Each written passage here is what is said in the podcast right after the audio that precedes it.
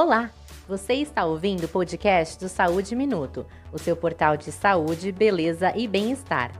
O cirurgião plástico Gladstone Faria nos traz hoje algumas reflexões importantes de serem feitas na hora de decidir colocar preenchimento definitivo. Mas antes de ouvi-lo, não esqueça de nos seguir no Instagram Saúde Minuto e compartilhar o podcast com os amigos.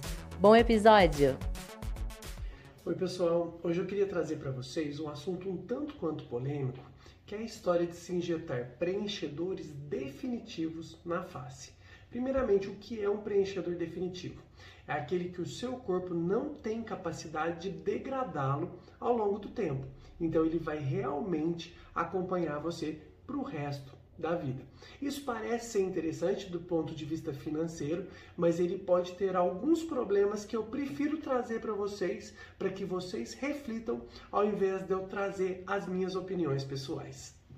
Então vamos lá, você injetou um preenchedor definitivo que por característica não tem um antídoto, não tem nada que vai ali e degrade. Primeira pergunta: e se você não gostar do preenchimento que foi realizado? Segunda pergunta: e se tiver uma complicação durante a aplicação? Ele não tem antídoto. Terceira pergunta: com o processo de envelhecimento que todos nós vamos fazer, as nossas estruturas naturais vão mudar de posição. E esse produto, será que não vai pesar? Será que ele vai acompanhar essas mudanças? Quarta pergunta: se você tiver complicações inflamatórias ou infecciosas tardiamente. O que, que significa isso? Depois de 10 anos, depois de 12 anos, começar a inflamar. Então, o que, que eu, como cirurgião plástico, posso informar? É uma cirurgia extremamente difícil, é muito difícil separar esse produto, que é o metacrilato, dos nossos tecidos naturais.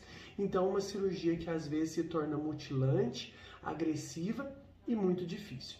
Então, o que eu queria trazer aqui para vocês não é a minha opinião pessoal, é o que vocês devem refletir e se questionar antes de fazer um preenchimento facial com um produto definitivo como o metacrilato. Um abração.